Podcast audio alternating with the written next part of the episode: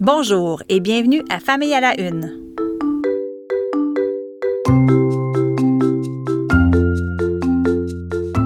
Mon nom est Maude Goyer et voici ce qui a retenu mon attention ces derniers jours dans l'actualité liée à la famille, à la parentalité et aux enfants.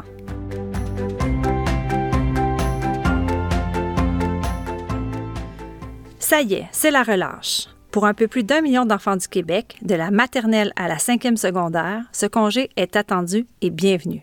Il marque une pause avant le dernier droit de l'année scolaire et il marque aussi l'arrivée imminente des températures plus douces et du printemps.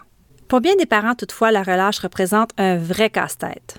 Il est bon de se rappeler que selon un sondage réalisé en 2020 par le Réseau pour un Québec famille, environ un quart des parents prennent congé toute la semaine et un autre quart travaille toute la semaine. Cela veut donc dire que la moitié des parents varient les formules afin de réussir à concilier travail et famille. Cette année, en pleine pandémie et en semi-confinement, selon les régions dans lesquelles on habite, la semaine de relâche peut carrément être un défi. En effet, les camps de vacances sont fermés et les services de garde scolaire sont réservés aux enfants des travailleurs des services essentiels. Le coronavirus décoche une autre jambette aux parents, puisqu'il est non recommandé de faire garder ses enfants par les grands-parents, ceux-là même qui sont souvent appelés en renfort pour aider et soutenir lors de ce congé. Ceci dit, la relâche n'est pas synonyme pour tout le monde d'activité, de sortie, de découverte et d'aventure. On va se le dire, ça peut devenir lourd de tenir ses obligations professionnelles tout en gérant la marmaille à la maison.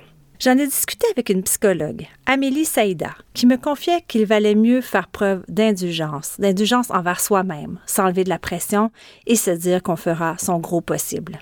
Par ailleurs, je retiens qu'il n'est pas mauvais pour un enfant de s'ennuyer, de tourner en rond et de rêvasser un peu. Plusieurs études confirment les bienfaits de l'ennui, bienfaits qui incluent l'autonomie, la créativité, le développement de passion et de la motivation, les habiletés sociales et l'estime de soi.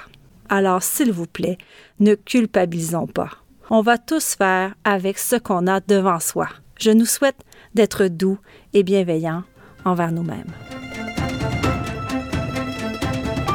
Parlant de relâche, si vous êtes en congé avec les enfants, peut-être cherchez-vous quelques petites activités à faire. Je vous suggère tout d'abord de vérifier ce qui se passe autour de chez vous. On le sait, les bibliothèques, les arénas, les piscines et les salles de cinéma sont ouvertes. Ensuite, gardez en tête que la propagation du virus est limitée quand on est dehors. C'est une bonne idée de privilégier la glissade, le ski, la raquette, le patin, la marche en forêt, la construction de forts et de bonhommes de neige. Vous avez envie de quelque chose de nouveau? D'un bain de culture peut-être? Les musées sont ouverts et n'oubliez pas que ça inclut les jardins zoologiques, qui ont souvent les faveurs des enfants. Il y a aussi du théâtre. Ben, du théâtre, pas en personne, mais certaines salles ont une programmation jeunesse virtuelle. C'est le cas de la Maison Théâtre qui propose des activités d'art dramatique et des ateliers virtuels pour les 5 à 12 ans. La Place des Arts offre aussi la web diffusion d'une pièce de théâtre qui s'intitule À deux roues, la vie, et elle dure 50 minutes elle s'adresse aux 6 ans et plus. Le théâtre Outremont offre un concert interactif et virtuel pour les 6 à 10 ans. Et finalement, le théâtre jeunesse Les Gros Becs a créé un compte audio familial pour les 5 à 10 ans. Certaines de ces activités sont gratuites et d'autres sont payantes, mais ça ne coûte jamais plus de 20 Vérifiez les sites des établissements pour obtenir tous les détails.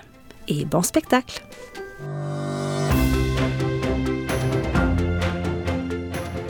Bon, je vous parle de glissade, de sortie à la piscine, de théâtre en web diffusion, et ça ne vous dit rien? Vous avez aussi épuisé vos jeux de société et vos soirées ciné? Je vous comprends. Ah, les doux moments en famille, le cocooning. On n'a pas un peu l'impression que c'est tout ce qu'on fait depuis bientôt un an? Je vous propose d'inviter un peu de voyage chez vous, question de prendre l'air et de s'évader. Rendez-vous sur le site Window Swap.